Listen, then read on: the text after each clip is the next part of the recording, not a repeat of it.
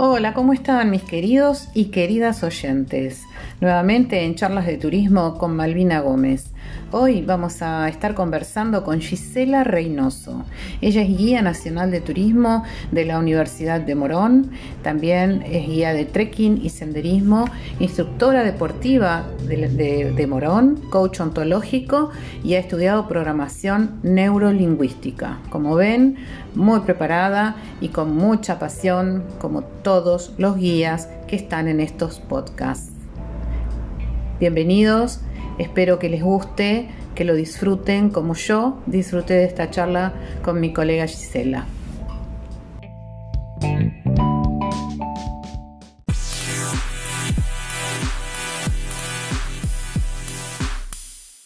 ¿Cómo estás, Gisela? Bienvenida, gracias por, por participar en este podcast de charlas de turismo.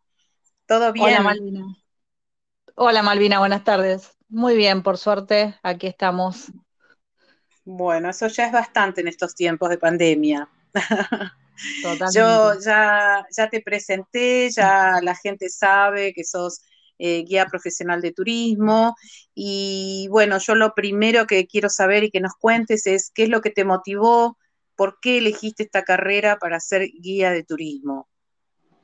Bueno, mira, lo que me llevó es que siempre fui muy curiosa, muy de observar los lugares, me encantaba viajar desde muy chiquita. De hecho, mi familia, o sea, en vacaciones era viajera, entonces amaba los viajes, amaba moverme de un lugar al otro, eh, conocer cosas nuevas y eso fue lo que me llevó a mí de grande a poder eh, buscar la carrera que concentrara todo eso que a mí desde chiquita me gustaba, que era la carrera de turismo. En un principio había pensado en hacer la licenciatura hasta que descubrí la carrera de guía, que era lo que cerraba todo, y bueno, allí empezó todo esto, ¿no? De todas maneras, antes de empezar a trabajar, yo ya estaba, a estudiar, yo ya estaba trabajando eh, con personas de la tercera edad, eh, coordinando los viajes, ¿no? Acompañándolos y bueno, nada, fueron como mis primeros maestros y a partir de allí empecé la carrera en la Universidad de Morón, que es donde me recibí. Qué bien, eso está bueno porque cuando empezás a, ver, digamos, la parte eh, teórica, este, vos ya venís con, parte de la práctica, ¿no? Y, y sobre todo siendo muy jovencita seguramente. Exacto, con apenas 18 para 19 años fue cuando yo empecé a, trabajar, eh, mm. encima con un público más que exigente para conmigo, porque eran todos abuelos que me conocían a mí desde chiquita. Entonces, ah. imagínate que eran los más críticos que podían haber por la confianza que tenían para conmigo y que me decían, los guías hablan esto, los guías estudian lo otro, los guías se paran así. O sea, eran los más críticos que pude tener. Desde el comienzo fue la prueba de fuego y bueno, nada, siempre me gustó, así que y siempre fui abierta a las críticas y más cuando son constructivas. Así que bueno, me ayudó un montón. Sí, fue, me facilitó bastante la, carrera el hecho de, haber estado trabajando ya cuando, cuando lo empezaba a estudiar cuando empezaste, claro. Vos dijiste algo recién eh, que, tenías pensado hacer la licenciatura, pero después te diste cuenta que no, que lo que querías en realidad era ser guía. Eh, vale la pena hacer la aclaración, ¿no? Porque a veces la gente dice, ay, yo quiero estudiar turismo y, en realidad turismo es tan amplio el término que, que, la gente no sabe cuál es la diferencia entre un guía, un licenciado y un técnico. Totalmente, o sea, tenés tan amplio el abanico dentro de turismo y tantas posibilidades de, insertarte laboralmente que, bueno, eso creo que es lo que, lo que atrae a todos los que nos gusta el turismo, ¿no? La diversidad que uno tiene dentro de la carrera. Eh, la licenciatura se aboca más a lo que es el trabajo dentro de agencias de viaje, la planificación de destinos eh, turísticos, de, paquetes turísticos, y yo realmente lo que más quería no era estar adentro de una oficina o diagramando, sino que lo que más quería era tener contacto con, la gente, ¿no? La, interacción, el poder contar ¿sí? la historia eh, desde, desde mí, o sea, con, ese toque personal que le solemos dar los guías. Entonces, eso fue lo que, lo que siempre me trajo a mí y bueno, lo que hizo que yo me desempeñara como guía de turismo prácticamente a lo largo de toda mi carrera, que ya llevo prácticamente 28, 27, casi 28 años trabajando. 28, qué bárbaro, un montón. un montón de años. Un, montón de saberes acumulados, ¿no? Sí, sí, sí. aparte eso es lo que tenemos nosotros los guías, ¿no? Ajá. Sí, aparte eh, la profesión del guía, la capacitación del guía es muy integral. El guía por ahí no es, no es experto un tema puntual. Y ahora vamos a ver eso. Eh, eh, en general la gente se va especializando, pero es como que sabemos un poquito de cada cosa, ¿no? Eh, por eso la, carrera es corta, pero es muy amplia a la vez. Es que el público que tenemos es tan variado que tenés personas con todas las profesiones sabidas y por haber en el mundo. Entonces, ellos mismos a través de su profesión te transmiten inquietudes que a vos te llevan como profesional a tener que, interiorizarse sobre esos temas para poder responderle y darle la, o sea, darle la respuesta que está buscando la persona en ese momento, ¿no? El turista. Eh, por eso el saber constante y el, tema de, capacitarse constantemente y tener conocimiento de todo, ¿no? De geografía, de arte, de historia, de medicina, de psicología, de economía. De demografía, de demografía. De población, política, sociedad, Estado, o sea, tenés tanta, tanta, tanto conocimiento incorporado que a veces uno no se da cuenta, pero el común de la gente te dice, ¿y de dónde sabes tantas cosas? Y que a lo largo de los años uno lo va incorporando, ¿no? Tal cual, tal cual, mira, es verdad. Mm. Y además porque eh, cuando estamos trabajando, no sé si vos coincidís, sos vos solita adelante de tu pasajero o de tus podés ahí darte vuelta en un escritorio y decir, bueno, voy a consultar el libro del autor Ahí lo tenés que sacar de tu cabeza, ¿no? Exacto, y la decisión y la responsabilidad, porque sos el tutor de, esa persona en, durante el tour. Sos el que tenés que responder, cuidarlo, eh, llevarlo y hacer que, todo eso que compró se cumpla y más, porque muchas veces, o sea, uno cumple de sobremanera las expectativas hasta aquellas que no, por las cuales no había pagado el pasajero, ¿no? Y ese es un poco nuestro trabajo. Darle todo sin importar quién es, porque todos son importantes, como siempre solemos decir a, los agentes, cuando nos dicen este es mi mejor pasajero, para mí todo pasajero es importante. Coincidimos, coincidimos. Esto del pasajero VIP o no VIP, no, no, conmigo eso no va porque, es más, te diría, a veces cuando si veo que es una persona, ya un trabajador, un, alguien más humilde, le debe haber costado tanto juntar ese dinero para hacer ese viaje que creo que ahí hay que esforzarse más todavía. Eso por lo menos es una apreciación muy personal, sí. este, bueno, justamente, A ver, contá, contá. con, personas de, muy bajos recursos, jubilados, eh, algunos jubilados y otros no, que recibían por ahí ayuda del gobierno, con mucho esfuerzo y con ayuda también del municipio pudieron viajar a, Córdoba. ¿sí? Hicimos toda la zona de las Sierras Grandes. Íbamos a, mm, alojarnos en una ciudad y prácticamente se iban a quedar ahí porque no tenían dinero para las excursiones.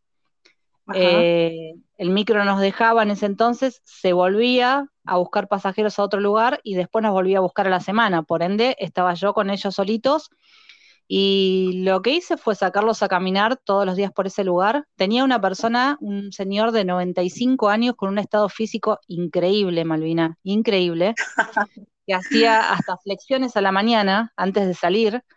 Era mi acompañante, mi mejor acompañante, y bueno, hacíamos caminatas por los alrededores. Fue tanto el cariño que les tomé que, bueno, nos solíamos tomar la merienda, por ejemplo, le pedí permiso a la dueña del hotel para poder hacer mate cocido comunitario.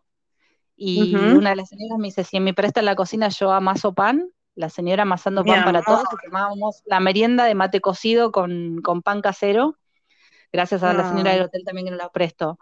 Bueno, nada, hablando con gente del lugar, un transportista que yo ya conocía de años me ofrece el, el transporte y pudimos hacer los túneles, la excursión a los túneles, para lo mm. cual este hombre de 95 años era su sueño, ¿sí? Antes de morirse, de poder visitar ese lugar. El agradecimiento ah. cuando llegó y vio ese paisaje, ¿no? O sea, juntando sus manitos y agradeciendo a Dios por estar en ese lugar, es algo que no, o sea, más de 30 años, más de casi, casi 28 años y no, y no me lo olvido. ¿entendés? Eso, eso creo que fue una de las satisfacciones más lindas que pude tener eh, por el cariño y la simplicidad de la gente. Mira, vos lo contás y yo la verdad que me emociona porque eh, yo creo que sí, como vos decís, es una satisfacción enorme, pero, pero, pero además es, eh, no sé, es como un don de gentes, ¿no? De, de en este caso, en tu caso, de, ver ese grupo de gente que, no tenía posibilidades económicas para, hacer excursiones y bueno, y vos haber tomado las decisiones de decir, bueno, ¿cómo lo resuelvo? Hago caminatas, busco una persona que nos, nos haga el favor de ponernos un ómnibus. O sea, te involucraste con el grupo absolutamente, que eso también es parte de, yo no puedo decir el 100% de los guías, pero yo creo que un 90% de guías me parece que así se trabaja porque en general tienen, tenemos mucha pasión por lo que hacemos, ¿no? Exacto. Este, es, es, muy emocionante la anécdota que acabas de contar. No solamente la formación académica, sino la formación humana que uno tiene, ¿no? O sea, creo que uno tiene que tener vocación de servicio para esta carrera, que es lo que prima en la mayoría, como vos dijiste, de, los colegas. Exacto, exacto. Sí, sí, sí. El servicio, la hospitalidad, cuando vienen, eh, cuando es al revés y vienen a nuestro lugar, ¿no? Porque, bueno, justamente yo te, quería preguntar eh, con qué nichos de mercado vos eh, trabajás. bueno, actualmente sabemos que estamos todos parados, ya vamos a hablar de ese tema. ¿Y con qué nichos de mercado trabajaste? Porque en 28 años debes haber hecho muchas cosas. Bueno, ya mencionaste que trabajaste con gente, con jubilados. Eh, sé, yo, pero contalo vos que trabajaste eh, con otros nichos también. Sí, bueno, empecé con la tercera edad, como te dije, viajando por Argentina. Eh, pasé por el estudiantil, haciendo Bariloche y Carlos Paz para egresados de quinto año y de séptimo grado. Pasé por el turismo educativo, donde me quedé bastantes años, estuve más de 10 años trabajando como guía y luego, bueno, como jefe de guías de una empresa de turismo educativo, eh, donde también es otro nicho que no es quizás tan valorado como lo debería ser. Para mí, como siempre le digo a los guías de turismo, el turismo educativo es totalmente formativo para un guía. No cualquier guía puede ser guía de turismo educativo. ¿Por qué? Así es. Porque tenés docentes especializados en las materias Vos tenés que desarrollar un tema de geografía, de historia, de ciencias naturales o de lo que sea ante profesionales que trabajan y tienen el, el conocimiento, o sea, súper necesario sobre ese tema. Entonces, no cualquier guía puede guiar un turismo educativo, tiene que tener un conocimiento superior a cualquiera del resto. ¿eh? Te lo digo porque he trabajado también con individuales, trabajé con turismo extranjero, brasileros, con, eh, con latinoamericanos, con, bueno, con americanos y europeos que son con los que estoy trabajando últimamente, turismo de cruceros, con todos. Creo que pasé por todos los nichos del turismo. Y eso es lo que hace también que 28 años después siga amando la profesión. Y nunca me aburrí, ¿no? Porque la, en la diversidad es donde está el, el disfrute, porque no, no, no, no me aburría eh, estando siempre con un mismo público, sino que fui variando a lo largo de los años.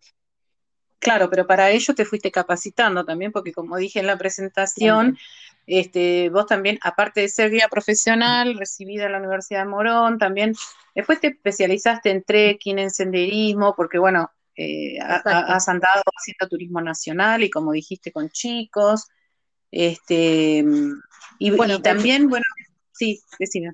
El turismo educativo fue el formativo, como te decía yo, ¿no? Porque ahí es como que fui descubriendo cuáles son las ramas que más me gustaban dentro del turismo y qué vuelta le podía dar yo a mi carrera. O sea, me di cuenta que me encantaba mucho lo que era la biología marina, eh, ah. que me encantaban las caminatas, entonces empecé a estudiar a la, par que ya estaba trabajando y recibida de guía nacional. Eh, empecé a estudiar la carrera de, guía de, eh, de trekking, ¿sí? y actividades de montaña, no guía de alto montaña porque para eso también se estudia y es mucho más específico. Eh, pero bueno, guía de trekking de montaña fue una de las cosas que también me abrió la cabeza y donde aprendí un montón de, temas sobre supervivencia, sobre clima, sobre flora y fauna. Eh, Por eso Todo lo que es naturaleza. Exacto, muchos piensan que el guía es subirse, leerse un speech de memoria, repetirlo y ser simpático. Y no, se requiere esfuerzo, requiere tiempo, requiere dinero, porque la mayoría de las, de las, de las carreras son o eran pagas en, aquel entonces, hoy por hoy los chicos tienen más posibilidades de tenerlas en una universidad pública, que eso ayuda un montón también. Eh, pero bueno, nada, el conocimiento fue constante, capacitaciones de lo que se te pueda ocurrir, de oratoria, como para poder comunicarte mejor, idiomas, porque uno se va perfeccionando a lo largo de los años, más allá que en la carrera vos tenés dos idiomas como mínimo, uno a veces elige un tercero o un cuarto para especializarse. Eh, arquitectura, de biología, te vuelvo a decir, de sustentabilidad, o sea, no, siempre hay temas para, para seguir aprendiendo y que, bueno, los guías solemos hacer constantemente, ¿no? Es una capacitación constante. Así es. Y también hiciste neurolingüística. Yo quería saber, esta programación neurolingüística, ¿vos te ayudó para esta profesión eh, de guía y en qué te ayudó? 100%, y te explico por qué. Porque la programación neurolingüística es algo fundamental, ¿no? El, entender el comportamiento humano a través de los gestos, la gestualidad. Y la gestualidad está siempre presente y es una de las cosas que nos da el indicio si el pasajero lo está disfrutando, está enojado, no le gusta o no le interesa lo que estoy hablando, ¿no? A uno como guía nos pasa constantemente que te, por ahí a vos te gusta demasiado la historia y estás hablando de historia y vos ves que la persona está mirando por la ventana, se tira para atrás, empieza a mirar el teléfono o a mirar el techo o a hablar con, el, con el, la persona que tiene al lado y eso te da la pauta de que no le interesa lo que estás hablando. O sea, uno se tiene que poner en el lugar también del pasajero y la programación neurolingüística te ayuda mucho a eso, ¿no? A identificar los estados o las inquietudes o las formas que tiene de, transmitirte al pasajero si está conforme o desconforme con lo que uno le está hablando, si se aburre o no. Claro, Una de las tantas, ¿no? Pero bueno, nada, uno trabaja con todo tipo de gente, todo tipo de personalidades. ¿no? De, caracteres, de caracteres de, las personas, entonces eso te ayuda muchísimo, al igual que la psicología, ¿no? Psicología social, eh, la dinámica de grupos, juegos, aunque parezca mentira, hasta, juegos hemos tenido que aprender para hacer más entretenido el tour para una persona, ¿no? Claro, la parte recreativa es, fundamental, sobre todo cuando viajas hacia el interior, por ejemplo, ¿no? Y también otra cosa eh, fundamental es eh, estudiar, o por lo menos saber cómo es la cultura de, esa persona a la que vos vas a recibir. Exacto, exacto, totalmente. y abrir la cabeza a ellos también, ¿no? Invitarlos a conocer una cultura diferente a la cual ellos viven diariamente, a comidas diferentes, a formas diferentes de, de, pensar y comportarse, que bueno, el viajar es lo que te permite, ¿no? Abrirte la mente y, ser, ser más pensante y más eh, empático con el otro. Entonces, claro, sí, sí, es un intercambio el viaje, ¿no? Termina siendo eso, un intercambio de, de todo. Intercambio, totalmente. Y la idea es mostrarles la cultura diferente y que vivan la experiencia, ¿no? Hoy por hoy, Malvi, estamos escuchando mucho eh, que se viene el turismo de experiencias. Y yo me puse a pensar, ¿no? Digo, pero si nosotros los guías lo que hacemos es el turismo de experiencia desde hace muchos años. Nunca lo llamamos así abiertamente, pero eh, generamos siempre experiencias para que se lleven el mejor recuerdo y para que lo vivan, porque a través de la vivencia es la mejor manera de disfrutar un viaje, ¿no? Y siempre lo hemos hecho. Tal cual, sí, lo que pasa es que, claro, técnicamente le van poniendo eh, nombres para caratular, caratular de alguna manera. Ahora estaba leyendo algo sobre turismo slow, ¿no? Y eso en general los chicos del interior lo, vienen haciendo hace un montón, lo del turismo slow, en donde tomas tu tiempo para ir a ver la hojita, para sentarte a mirar el horizonte, para, ¿no? Digamos, ese tipo de cosas. Lógicamente, Claro, exactamente. Y tomarte más tiempo en cada lugar en vez de estar corriendo permanentemente. Cosa que en Buenos Aires este, a veces no se puede hacer, pero, pero creo que también es factible. Se puede. Ese es otro tema. Ese es otro tema para, para hablarlo largo y tendido, porque estuve leyendo algo y me pareció sumamente interesante, pensando en ideas nuevas, ¿no? Para la baja temporada. la em, ciudad tiene infinitos eh, lugares donde poder hacer todo tipo de actividades, no solamente cultural. Muchas veces uno clasifica una ciudad por cultural solamente, ¿no? Pero tenés naturaleza, tenés caminatas al aire libre, eh, donde también el turismo, el tour ya arriba de un bus o arriba de un vehículo particular, no va más. Estar ocho horas paseando, dando vuelta por la ciudad. Ahora, con todas las restricciones que hemos tenido en pandemia, sabemos que las paradas van a ser fundamentales y cuanto mayor tiempo al aire libre y caminando esté la gente, eh, mejor va a ser, ¿no? Y creo que eso nos beneficia a todos. Yo creo, yo también creo lo mismo, creo que hay un montón de puntos que, van a tener que cambiar, o por lo, por lo menos los primeros años. Después yo creo que la gente pierde un poquito la memoria y eh, esto es lo que yo pienso. Es como lo que pasó con las Torres Gemelas, que las compañías aéreas pensaban que nadie iba a querer subir a un avión y después pasaron un par de años y subieron todos. Pero bueno, igual algunas cosas van a, pienso que van a cambiar y ojalá sean para, para mejorar el turismo, que, que siempre hace, siempre viene bien. Justamente hablando un poco que ya empezamos a tocar el tema de la pandemia o de la situación crítica que estamos viviendo, ¿qué nos podés vos contar? Que sé que sos una guía muy involucrada con lo social y, con lo que le está pasando al otro colega.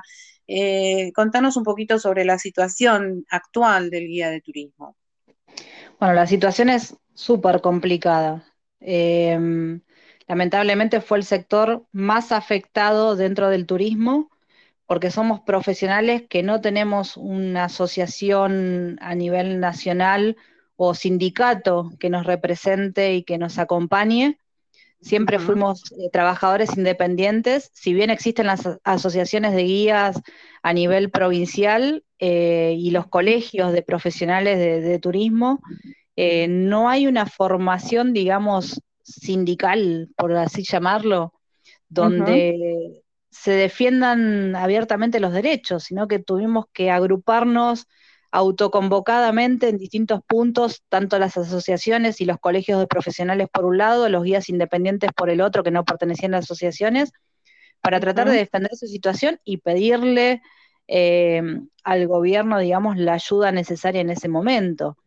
Eh, claro. Eso yo creo que también tenemos que hacer un mea culpa a los profesionales, ¿no? Porque siempre estuvimos pensando en lo positivo, pero nunca pensamos en una pandemia que finalmente nos cayó. Y si bien nos afectó terriblemente económicamente, tenemos colegas que han perdido todo, la casa, que se han tenido que ir a vivir a casa de sus familiares, otros que los amigos le dieron la posibilidad de tener un lugar donde dormir porque no hay posibilidad de conseguir trabajo, ¿no? La inserción laboral es complicada para todos, sabemos que es una afección económica a nivel mundial lo que está aconteciendo en todos lados, obviamente en Sudamérica afecta mucho más por nuestro tipo de, economía que tenemos. Eh, entonces, esto hizo que muchos de los profesionales no pudiera eh, reinsertarse por edad, porque no sos por ahí hábil con las artesanías, que por ahí lo artesanal es lo que nos llevó a la mayoría a reubicarnos, porque ya está saturado el mercado gastronómico o el de ventas, que era lo que seguía funcionando, digamos, a pesar de toda la pandemia. Eh, Pero no deja de, ser esto, digo, no deja de ser una changa y eso no es un empleo ni es algo que a vos te pueda mantener. Eh, 100% de acuerdo, pero bueno. Hoy creo que la idea, y es pasa con todos los argentinos, será el de subsistir hasta que la pandemia pase. El 95% por lo menos, ¿no? Eh, si bien no va a ser la profesión que vamos a tomar definitivamente para nosotros, es la alternativa era subsistir hasta que pase la pandemia. Desde un primer momento nosotros quisimos trabajar y creo que lo que tenemos de bueno los guías es esto, ¿no? De, tener esa flexibilidad de poder desempeñarte en distintas cosas, porque nuestra profesión es así, ¿no? Eh, te vas amoldando a las circunstancias, al tipo de pasajero. Hoy estás arriba de un auto eh, haciendo un tour privado, mañana estás en un autobús eh, multitudinario con 40, 50 personas, al otro día estás con gente multimillonaria y al otro día estás con gente de, escasos recursos que juntó su peso por peso para, para viajar. Entonces creo que eso es lo que nos permite a nosotros tener por ahí un poco la cabeza más fría, pero llega un momento que después de tanto tiempo, o sea, la cabeza fría tampoco la puedes tener, la desesperación de no poder generar tu propio eh, ingreso económico para poder eh, defenderte, valerte por vos mismo, el saber que el turismo está parado, porque es pasión, es como al músico, ¿no? Vos al músico o al actor le sacás el escenario y, y le sacás parte de tu vida. Y a nosotros también, para nosotros el bus, el de estar con un pasajero es un escenario para nosotros, ¿no? Entonces es como que nos sacan un pedacito de nuestro corazón y eso también ha llevado que lamentablemente tengamos colegas con depresión. Claro, bueno, por eso, es, una, es, una, profesión, digamos, no es un trabajo, digamos, que vos lo haces porque, bueno, no te queda otra, es, es, es, una, es una profesión, es algo que elegís, es algo que haces con pasión, además de ser tu sustento. Yo a lo que me refería, que terminan siendo changas, digamos, lo que uno trata, ha tratado de hacer durante todo este año y medio, em, y que una persona que, por ejemplo, alquila, ¿no? Hay que bancarse un alquiler más todos los gastos extras, ¿no? Eh, pagar el monotributo como lo seguíamos pagando. Seguir pagando el monotributo, eh, seguir, seguir pagando todo lo que hay que pagar como un gasto fijo y, creo que no sé, yo no sé si alguien con la artesanía, con, las tortas, con tejiendo, lo que sea, cubre todos esos gastos. A, esto me refiero, ¿no? Por eso, por eso me parece que hoy por hoy, este, bueno, eh, algunos guías se están movilizando para, para, conseguir algo más eh, de ayuda para, el guía, eh, porque nuestra situación además no es que dentro de un par de meses se va a resolver, no sé vos qué pensás, pero yo creo que esto todavía, vuelvo a repetir, no como changa, sino como un trabajo real, nos queda bastante. Como trabajo real nos queda bastante camino todavía por, por esperar, digamos, hasta que todo pase porque por más que en el verano podamos decir que ya prácticamente está desapareciendo la pandemia, una vez que desaparece, también tiene que desaparecer el miedo de la gente a viajar y hacer, o sea, destinos largos en el caso de Buenos Aires, ¿no? Buenos Aires, nosotros trabajamos mucho con turismo internacional y son turistas que hacen cruzan continentes para venir, entonces eso va a costar un poco más.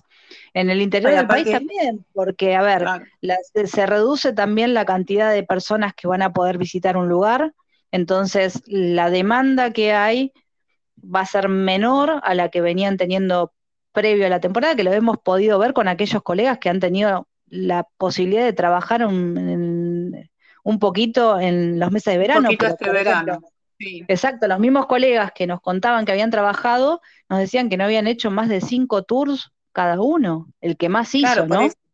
Entonces eso también, si vos decís, nosotros cobramos por un servicio, no cobramos por un por un por mes, cinco servicios es nada, no te alcanza ni siquiera para, para pagar el teléfono o para pagarte, no sé, la comida diaria. Es, una changa, vuelvo a decirlo. Es una changa. Es una changa. Y ni hablar, ni hablar de las escuelas, que, este, por supuesto por todo este año no van a viajar, y el año que viene, hasta que todo se acomode, recién el turismo educativo se empezará a vislumbrar. Entonces, por eso digo que la, el, futuro inmediato del guía es bastante lejano. Eh, pero bueno, y em, no dista no dista tanto de la situación del guía en otras épocas antes de pandemia, cuando le llega la baja al guía. En Buenos Aires tenemos una temporada baja, en el interior tienen otras temporadas bajas, pero en la baja de cada guía son meses que no trabajamos. Y tampoco por tres o cuatro o cinco meses nadie te toma. Entonces, digo, la realidad es bastante, esto es una cosa que yo siempre lo, bueno, charlo, creo que para eso también hay que, hay que sentarse a, conversar, ¿no? Para el día de mañana. Yo creo que eso fue lo que también eh, hizo positivamente, ¿no? Siempre trato de ver lo positivo, a pesar de todo, porque esto creo que nos está dejando una enseñanza a todos de, ver cómo también preocuparnos por esa parte que nunca, nunca nos habíamos, nunca le habíamos prestado demasiada atención.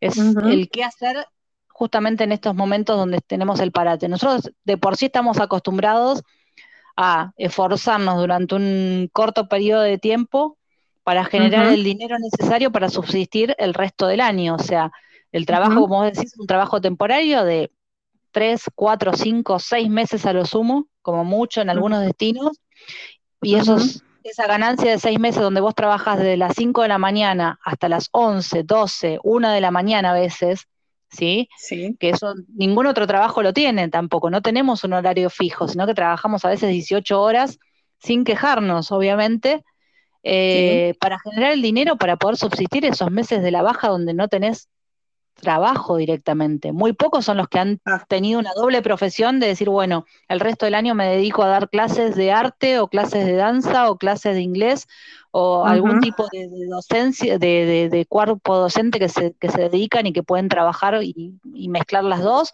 O en mi caso, por ejemplo, que yo trabajaba eh, una parte en Buenos Aires y una parte en el invierno en un centro invernal o trabajar, eh, desempeñarme en la parte deportiva que también lo hacía, entonces me permitía a mí mantenerme todo el año trabajando, pero no todos tenían esa posibilidad, ¿no? De, tener una doble profesión o como vos decís, un trabajo que le permita trabajar eventualmente.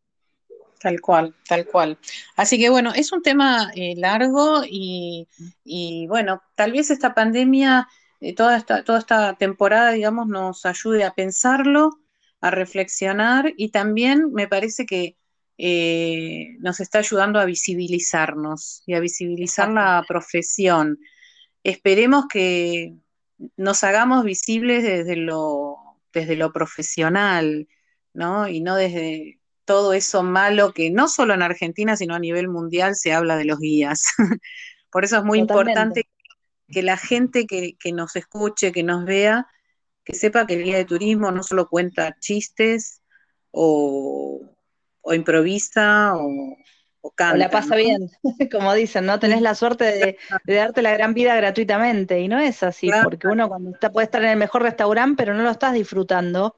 Bueno, estás paseando. Estás dejando a la vez de lado familias, cumpleaños, amistades, eh, un montón. Estás dejando tu propia vida por, o sea, de lado por el trabajo, que es lo que, bueno, es una elección, ¿no? No es que nadie nos obliga.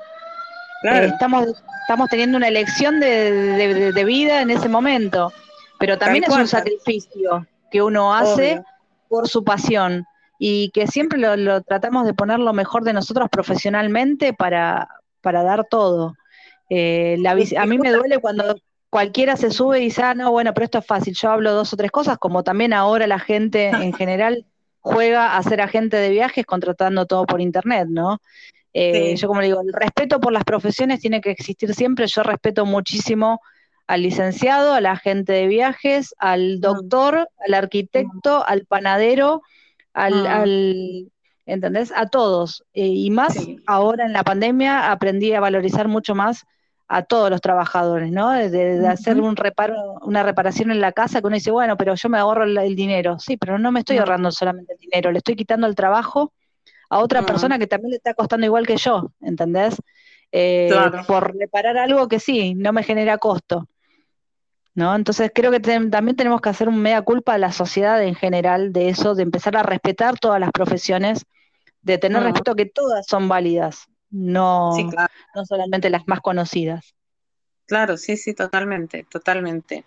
Pero primero tiene que uno empezar a respetarse y, tener en claro qué es ser guía de turismo, qué es lo que debemos hacer, cómo comportarnos, cómo hablar, un montón de cuestiones que, también hay que revisar a veces. Bueno, algo eh, que hemos hecho nosotros en pandemia y que quizás la gente no sabe, ¿no?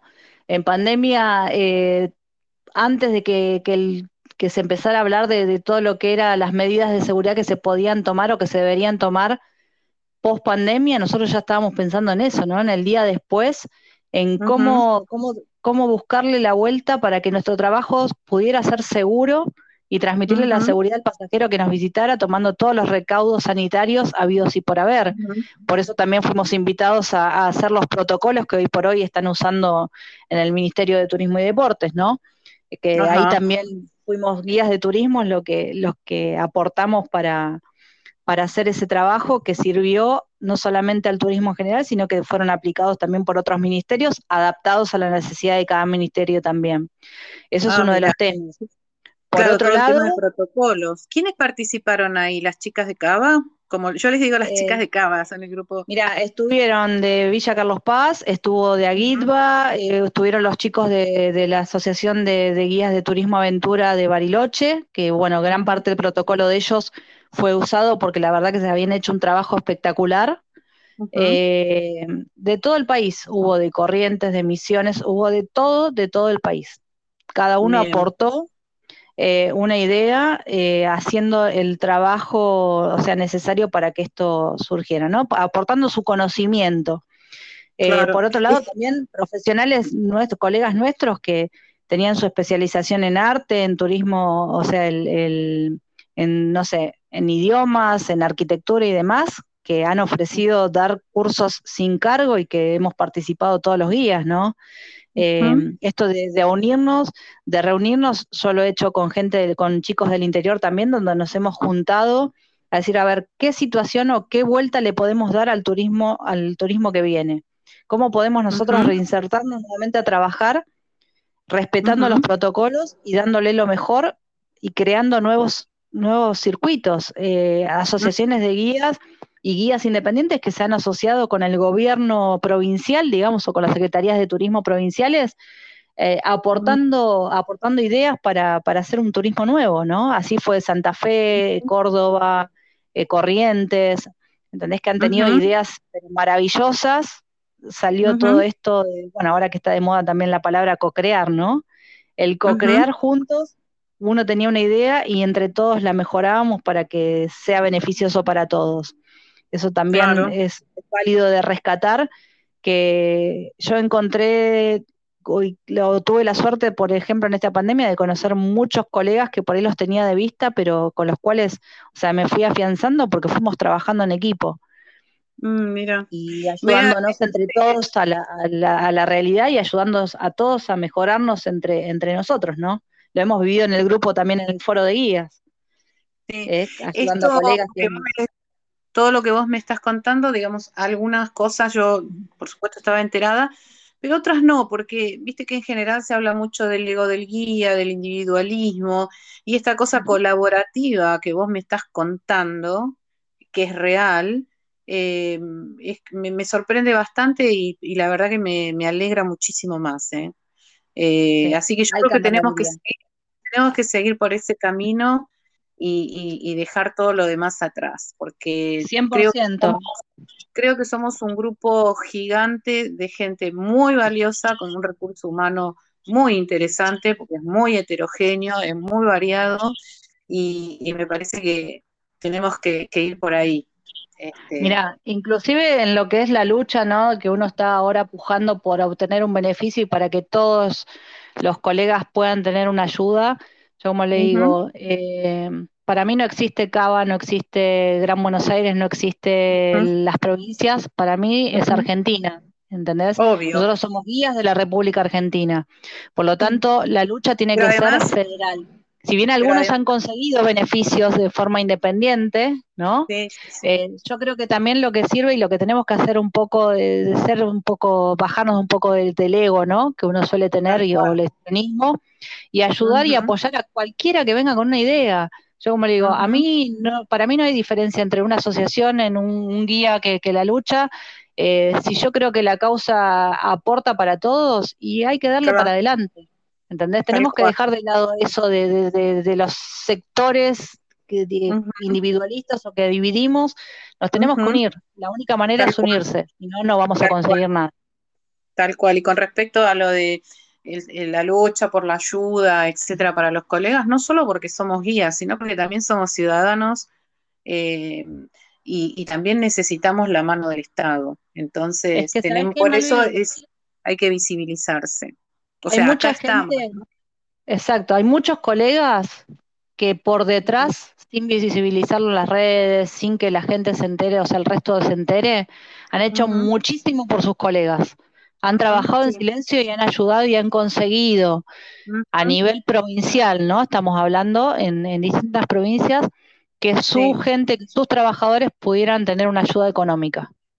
Sí, sí, sí, lo sé, lo sé, no sé de todo, pero sé de muchos. Claro, sin hacer, eh, sin hacer bandera política, que es lo que suele pasar también a veces en otras profesiones. Nosotros acá trabajamos muy en silencio. La mayoría de los guías siempre tienen una causa social que acompañan, que ayudan. ¿Quién no ha colaborado? ¿Quién no ha hecho un trabajo social? ¿Quién no ha dado una mano a alguien que lo necesite desde antes? Entonces, para nosotros ayudar a un compañero que está en situación crítica hoy por hoy porque no tiene forma de mantenerse, no lo ayuda. Lo hemos visto, ¿no? Toda esa camaradería que existe hoy por hoy, ayudándonos entre todos. Sí, sí, sí, sí, sí, en diferentes, en diferentes provincias, sí, sí, sí. Igual tenemos que seguir más, hace falta más. 100%. 100% de acuerdo. Hay que seguir trabajando y tenemos que seguirnos uniéndonos y como yo digo, es válido todo. Aquel que va al frente, ¿sí? Y pone la cara y pone las ideas y pone el pecho. Aquel que no se atreve pero que acompaña, ¿sí? El que critica hay que dejarlo de lado, o sea, la crítica no ayuda, no aporta, no colabora, y lo que tenemos que ser conscientes es que si uno consigue algo, el beneficio es para todos. Entonces, todos tenemos que apoyar la causa cuando sabes que va a ser favorable para todos, no importa quién lo haya hecho, ¿entendés? Lo importante es el que lo hizo, lo haga, y si alguien empezó a hacer algo y ese alguien no lo consiguió, no lo tiremos abajo, sigamos mejorando desde esa idea, porque quizás esa idea fue una idea inicial, ¿no? El co-crear también esto en pos, de, en pos del beneficio de todos creo que también es importante. Entonces hay que seguir aportando. Si yo tengo una idea, no la voy a criticar si están haciendo mal o no. Me tengo que acercar a la persona que lo esté haciendo y tengo que decirles, che, me parece que esta idea que yo tengo también los puede ayudar. ¿Qué te parece si nos unimos y colaboramos y vamos todos para adelante? Aportar las ideas, no ser celosos de nuestras ideas, porque es la única manera, ¿no? Es la única. Para mí no hay, no hay otra, otra cuestión. Así que bueno, eh, como siempre, viste, eh, yo te dije, así como se vaya dando la charla, y normalmente las charlas son de 25, 30 minutos, llevamos casi 45 minutos y seguiría hablando mucho más, Gisela, porque sé que tenés muchísimas cosas más para contar. Eh, pero bueno, el tiempo es tirano, como siempre decimos. Eh, si querés decir algo antes de despedirnos, te agradezco yo, pero muchísimo, Gisela, porque te conozco hace años, sé, sé que todo lo que decís es así. Y, bueno, que me hayas regalado este tiempo para contarnos tu, trabajo en líneas generales, este, es, muy, es muy gratificante. No, te agradezco a vos también, bueno, primero y principal por darme la oportunidad de, poder eh, hablar y contar un poco también la historia de, nuestra profesión y de cómo, o sea, cómo nos vemos nosotros, ¿no? Y cómo nos gustaría que nos vieran el resto. Yo creo que esto de la visibilización del guía de turismo es fundamental desde todos los ámbitos, por eso también me pareció genial todo el trabajo que vos venís haciendo con distintos guías que se mm. tienen distintas especializaciones. Está muy bueno revalorizar la historia, revalorizar también el valor del, guía, ¿no? Que con más o menos experiencia todos somos profesionales y eso es lo que tenemos que respetar. Así que bueno, nada, eh, orgullosa de, mi profesión, eh, siempre tirando para adelante tratando de sacarlo mejor. Lo sé, lo sé, te he visto, te he visto en acción por eso. un beso enorme, muchas gracias otra vez y ahí nos estaremos cruzando, Dios quiera que sea pronto, por la Plaza de Ojalá Que, sea, que sea pronta, nos crucemos trabajando. Un placer, Malvina, y muchas gracias a vos por la convocatoria. Un beso. Bye. Bye, bye.